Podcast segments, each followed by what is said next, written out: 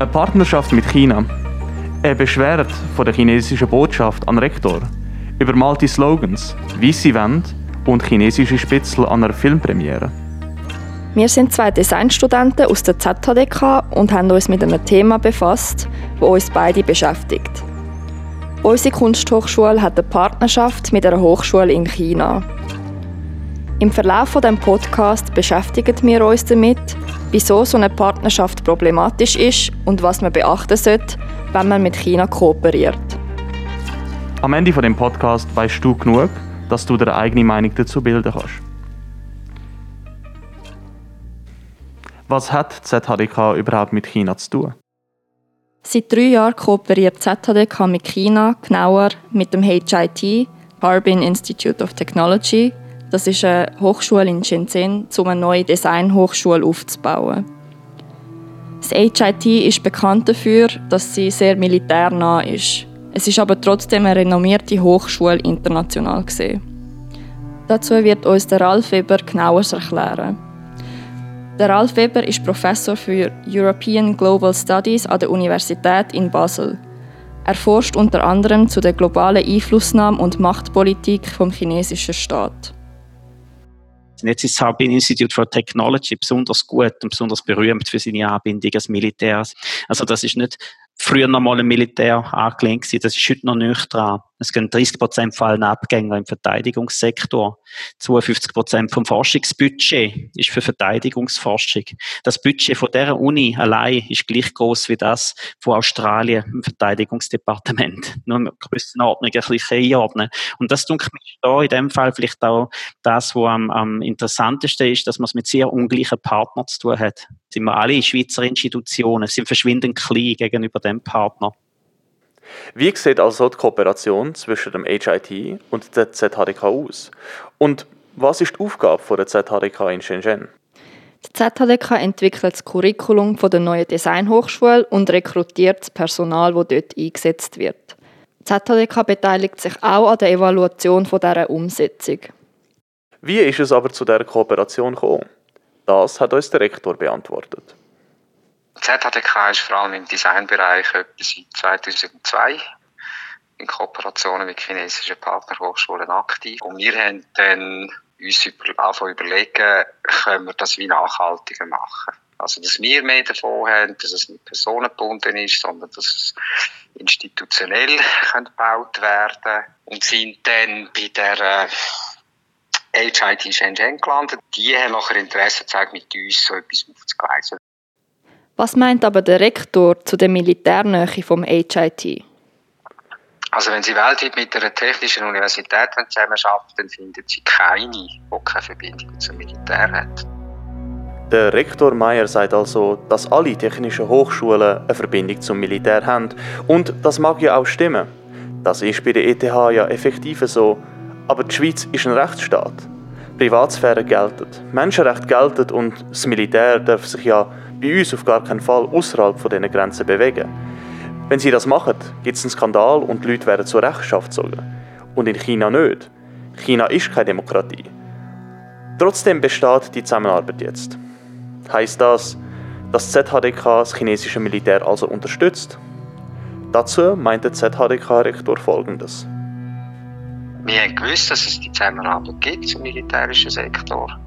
Das ist hauptsächlich im Norden, im Hauptsitz angesiedelt. Das haben wir gewusst, haben aber gleichzeitig gewusst, dass wir in dem Bereich, wo wir die Kooperation machen, nicht tangiert werden von dieser anderweitigen Kooperation im Forschungsbereich, die die Schule im militärischen Sektor hat. Ich muss immer noch sagen, wir kooperieren ja nicht mit China, wir kooperieren mit Kolleginnen und Kollegen aus der Design- und Architekturszene in Shenzhen. Also da gibt es relativ einen guten Konsens, was wir eigentlich wollen. Und da geht es primär um Produktdienstleistungen im Designbereich für eine breitere wirtschaftliche und gesellschaftliche Anwendung. In seiner Antwort bezieht sich der Herr Meier auf einen NZZ-Artikel, wo ihn eben eine Journalistin gefragt hat, wie man kann Architektur und Design von Überwachungstechnologie trennen kann. Äh, und ich habe nachher geantwortet, ja, aber das ist nicht äh, die architektonische Leistung, die der Überwachung dient, sondern eine Instanz der Staatpartei, die nachher halt wie überall äh, Überwachungskameras montiert. Und darum habe ich gefunden, dass ich die Nähe gesehen ich absolut das nicht gegeben Er hat dann auch in dem Artikel gesagt, ihn interessieren Sachen wie Smart Cities, ihn interessieren Sustainable Cities. Darauf hat der Ralf Weber, der China-Experte, eben auch noch eine Antwort, inwiefern man das überhaupt trennen kann. Ich glaube schon, dass in der Sache innen potenziell ähm, problematische Überschneidungen nachher stattfinden. Das hat damit zu tun, nicht? Ich glaube, dass man nicht das Ganze jetzt einfach auf Architektur und Design reduzieren. Das dunkelt mir wäre naiv, nicht? Ähm, das Harbin Institute for Technology ähm, bringt diese Seite ein bisschen mit, aber hat auch deutlich gemacht, dass es darum geht, Architektur und Design in dieser Partnerschaft mit Technologie zusammenzubringen nach chinesischen Pressebericht zumindest ist das so gesagt worden. Und der Parteisekretär hat bei der Eröffnung auch davon geredet, vom Ziel von einer Designstadt. Jetzt wissen Sie und, und alle Angehörigen von der ZHDK viel besser als ich, was mit einer Designstadt gemeint ist, nicht? Aber wenn das auch nur in die Nähe geht von dem, was eine Smart City wäre, nicht von diesen Vorstellungen, dann würde ich schon denken, dass man sich nicht muss bewusst sein, dass eine Smart City in der Volksrepublik China etwas anderes bedeutet, als sie das in Deutschland täte oder in der Schweiz. Weil da ganz andere Vorstellungen von sozialer Kontrolle, auch von dem, was Menschen überhaupt in dieser Stadt sind, nicht mitschwingen. Und wenn das in dieser Kooperation irgendwo in so eine Richtung geht, dann wäre ich schon leicht ähm, ähm, alarmiert, nicht?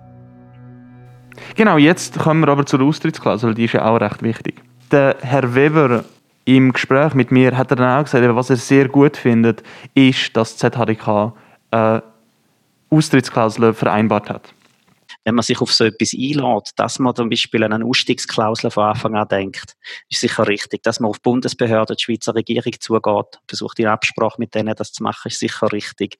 Rote Linien definieren, denke mir auch richtig.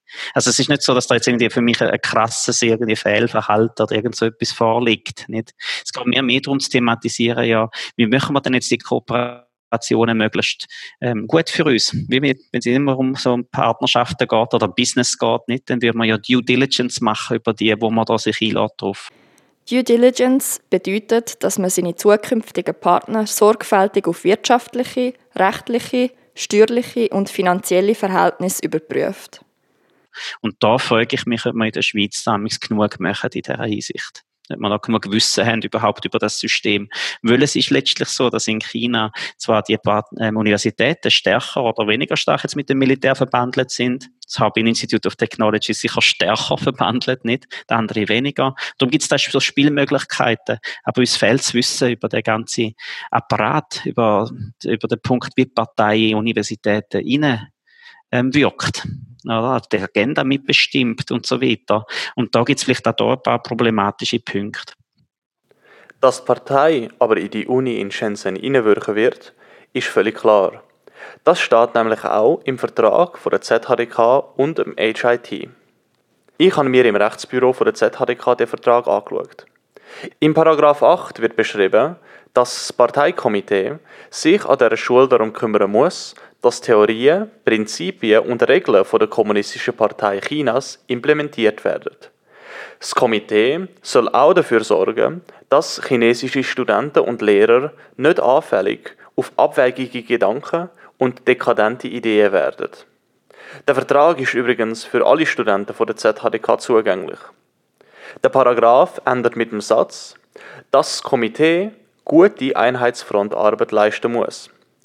Die Einheitsfront ist etwas, wo uns gegen das Ende des Podcasts nochmal begegnen wird. Im Vertrag wird von einer Austrittsmöglichkeit zwar geredet, aber eine rote Linie, die überschritten werden müsste, wird nicht definiert. Wir haben den Rektor darauf angesprochen, was in dieser Austrittsklausel also steht. Die ist ganz einfach abgefasst. Jetzt steht einfach, wenn ein Partner aussteigen dann kann er das mit einer sechsmonatigen Kündigungsfrist machen. Die rote Linie ist im Vorfeld nicht ganz einfach zu definieren. Wir sind im Moment dran, einen Mechanismus äh, zu definieren, wie so ein Prozess könnte aussehen, wenn Einschränkungen vor Ort könnten wahrgenommen werden. Äh, wir orientieren uns für das an den Leitfragen von der Deutschen Hochschulrektorenkonferenz, die vor wenigen Monaten publiziert worden sind, betreffend Zusammenarbeit mit chinesischen Partnerhochschulen. Es ist eine ganze Liste von Fragen, die dort gestellt werden und ich kann es wirklich erst in der konkreten Praxis sagen. Aber wie gesagt, wir sind dran, die Leitfragen zu beantworten, das Risikomanagement aufzubauen und einen Meldemechanismus und einen Aktionsmechanismus zu bauen, für wenn Einschränkungen substanzieller Art vorkommen. Die Austrittsklausel besteht und die rote Linie, von der geredet wird, wird im Moment noch ausgehandelt. Dabei orientiert sich die ZHDK, so wie unser Rektor vorher erklärt hat, an den Leitfragen zur Hochschulkooperation mit der Volksrepublik China. Dort wird unter anderem die folgende Frage gestellt. Wurden an der Hochschule Prüfverfahren für den Umgang mit problematischen Vorkommnissen, zum Beispiel Versuchen der Einflussnahme, Aufzeichnung oder Überwachung von virtuellen oder Präsenz-Lehrveranstaltungen etabliert. Vor einem Jahr ist an unserer Hochschule aber etwas passiert, wo die Frage aufwirft, ob die rote Linie nicht schon überschritten worden ist. Vor einem Jahr hat es riesige prodemokratische Proteste in Hongkong gegeben. An der Wand der ZHDK haben Studis Slogans zu der Situation geschrieben. Ebenfalls haben Studis aus der ZHDK und Austauschstudenten direkt aus Hongkong einen Film über Protest gemacht. Bei der Premiere von dem Film an der ZHDK aber ist etwas Seltsames passiert. Studenten, die sich an der Diskussion zu ihrem eigenen Film beteiligen, haben sich anonymisiert zu der Diskussion hinzugeschaltet. Später haben sie gesagt, das ist tatsächlich war, weil sie Angst hatten vor chinesischer Überwachung. Der Rektor antwortet darauf, dass er damals ein E-Mail von der chinesischen Botschaft diesbezüglich bekommen hat. Bei der Mail ist vor allem hingewiesen worden, dass wir ein Screening von einem Film planen im Rahmen von Transcultural Collaboration, wo äh, Hongkong-freundlich soll sein. So ist das dann gestanden und äh, wir sind darum gebeten worden, das Filmscreening zu verhindern. Das war der Kern. Gewesen. Haben wir dann selbstverständlich nicht gemacht, weil das im Rahmen von einem Projekt der Studierenden gemacht worden. Gemäss dem Wort vom Rektor hat sich um einen nicht gemeinten Beeinflussungsversuch von einem subalternen Mitarbeiter von der chinesischen Botschaft gehandelt. Ebenfalls vertritt er aber ganz klar die Position, dass auf solche Versuche nicht eingegangen wird an der ZHDK. Zwar ist zu dem Screening natürlich gekommen, aber all die Slogans, die an der Wand gestanden sind, sind entfernt worden. Es war nicht so gewesen, dass einfach politische Statements zu Hongkong, zum Teil mit Gewaltaufrufen, sondern es hat auch Statements gegeben auf die Statements auf äh, von chinesischen Studierenden aus Mainland China, die reagiert haben auf das. Also wir haben wie einen politischen Konflikt plötzlich im Haus zwischen Studierenden aus Hongkong und Studierenden aus Mainland China. Auch beide Seiten mit zum Teil sehr gewaltnahen Aufruf, beide Seiten. Und das ist etwas, was wir im Haus nicht haben können. Und da bin ich als Rektor verpflichtet zu handeln wegen der politischen Neutralität und weil ich die Art von politischen Konflikt im Haus mir einfach nicht tolerieren Wie gesagt, politische Neutralität ist ein, äh, ist ein nicht einfacher Begriff. Politische Neutralität verstehen wir äh, dann, wenn wie kampagnenartig über das ganze Haus äh, Statements äh, verbreitet werden, wie das dann passiert ist. Ich kann es wie nochmal sagen, das heisst nicht, dass wir auf jeden Slogan, wo irgendeiner Wand stand, äh, mit einer Malaktion äh, würden intervenieren. Also ich sehe da nicht einen erhöhten Handlungsbedarf, außer wenn die Kampagne über das Haus geleitet wird. Dort müssen wir einfach reagieren. Die Entscheidung vom Rektor, Graffitis zu entfernen, hat also nichts mit China zu tun. Es handelt sich um eine politische Kampagne und gemäß Protokoll muss die entfernt werden. Der Rektor handelt also neutral, indem er die Graffiti von beiden Parteien übermalen lässt. Aber ist das wirklich neutral? Wir übermalen Slogans, die eigentlich doch genau unsere grundlegenden Werte sind. Das heißt Wert von Demokratie, Menschenrecht, Gleichstellung und Meinungsfreiheit. So spielen wir doch China in die Hand. Jetzt denkst du vielleicht, ach, kommt schon, das sind doch ein paar Graffiti und ihr kommt mit weltpolitischen Machtspielen. Der Herr Weber hat uns aber erklärt, dass es tatsächlich nicht so einfach ist.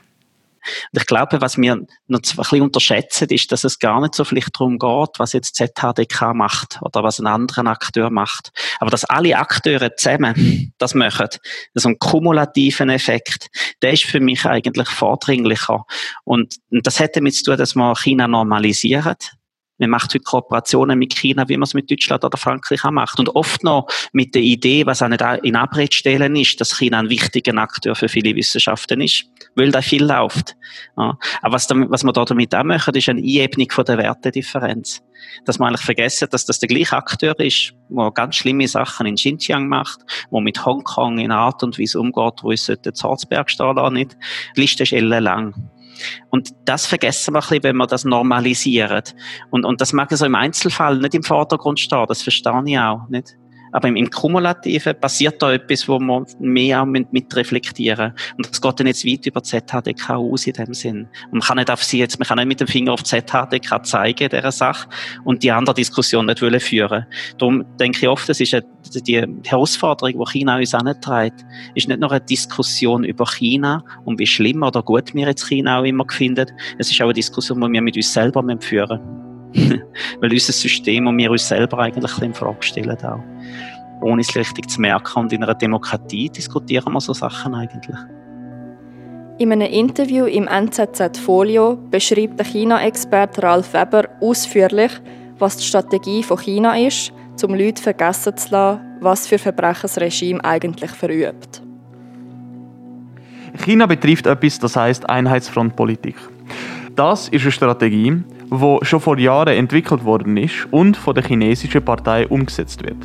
Im Zentrum der Politik steht, dass sich China als legitime Weltmacht und als Alternative zu den USA etabliert.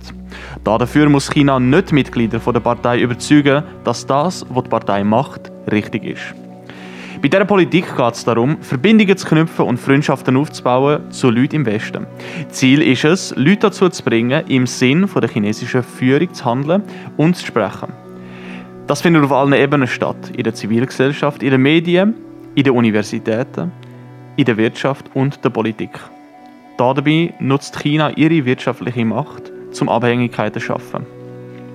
Es gibt ein recht interessantes Beispiel bei Norwegen. Norwegen hat einem chinesischen Dissident vor nicht allzu langer Zeit den Friedensnobelpreis verliehen. Daraufhin hat China eine Entschuldigung verlangt und hat über mehrere Jahre hinweg Handelsembargos verhangen. Das hat Norwegen wirtschaftlich so fest zu schaffen gemacht, dass sie später einen Normalisierungsvertrag mit China ausgehandelt haben und darin steht buchstäblich, dass Norwegen den chinesischen Kerninteressen eine hohe Wichtigkeit zumisst und keine Handlungen unterstützen wird, welche diese unterminieren. Wir befürchten, dass etwas Ähnliches auch in der Schweiz passieren könnte. Wir sind bei einer Diskussionsrunde über China dabei, die von der Verso organisiert worden ist. Das ist die Studentenorganisation der ZHDK. Der Inhalt dieser Runde darf leider nicht öffentlich gemacht werden. Darum können wir nur rezitieren, was darin gesagt worden ist.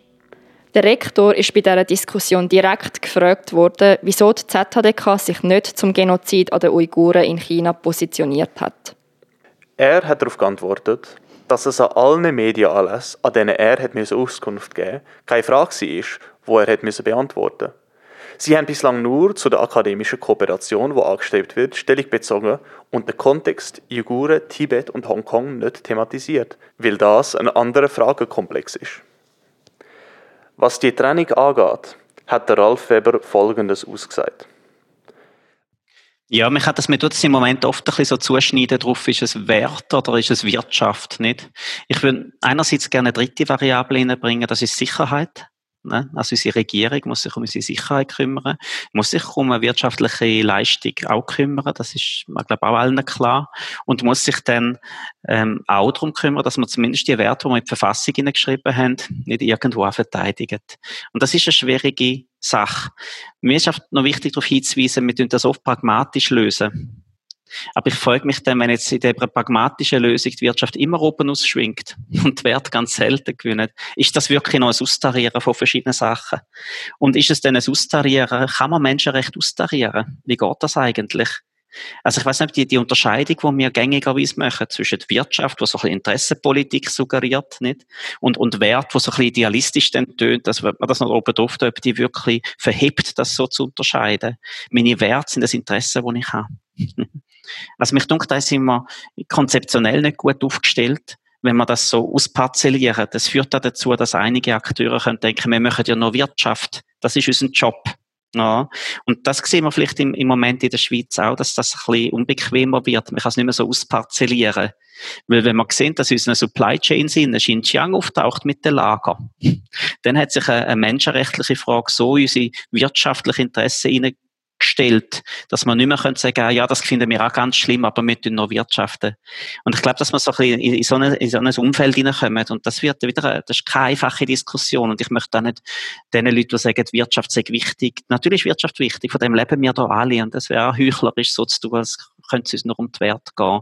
Aber da eine gescheite Diskussion darüber führen, wo die, alles, was, was auch dilematisch dran ist, als solches erkannt und, und dann Demokratie spielen lassen, wie sie soll spielen, nämlich mit einer breiten Diskussion, mit einem Podcast wie von Ihnen nicht, mit, mit all diesen Sachen. Das ist wichtig. Das ist, wie die Demokratie so Sachen handhaben, weil man das eben gerade nicht von einem autoritären Regime für uns entscheiden lassen.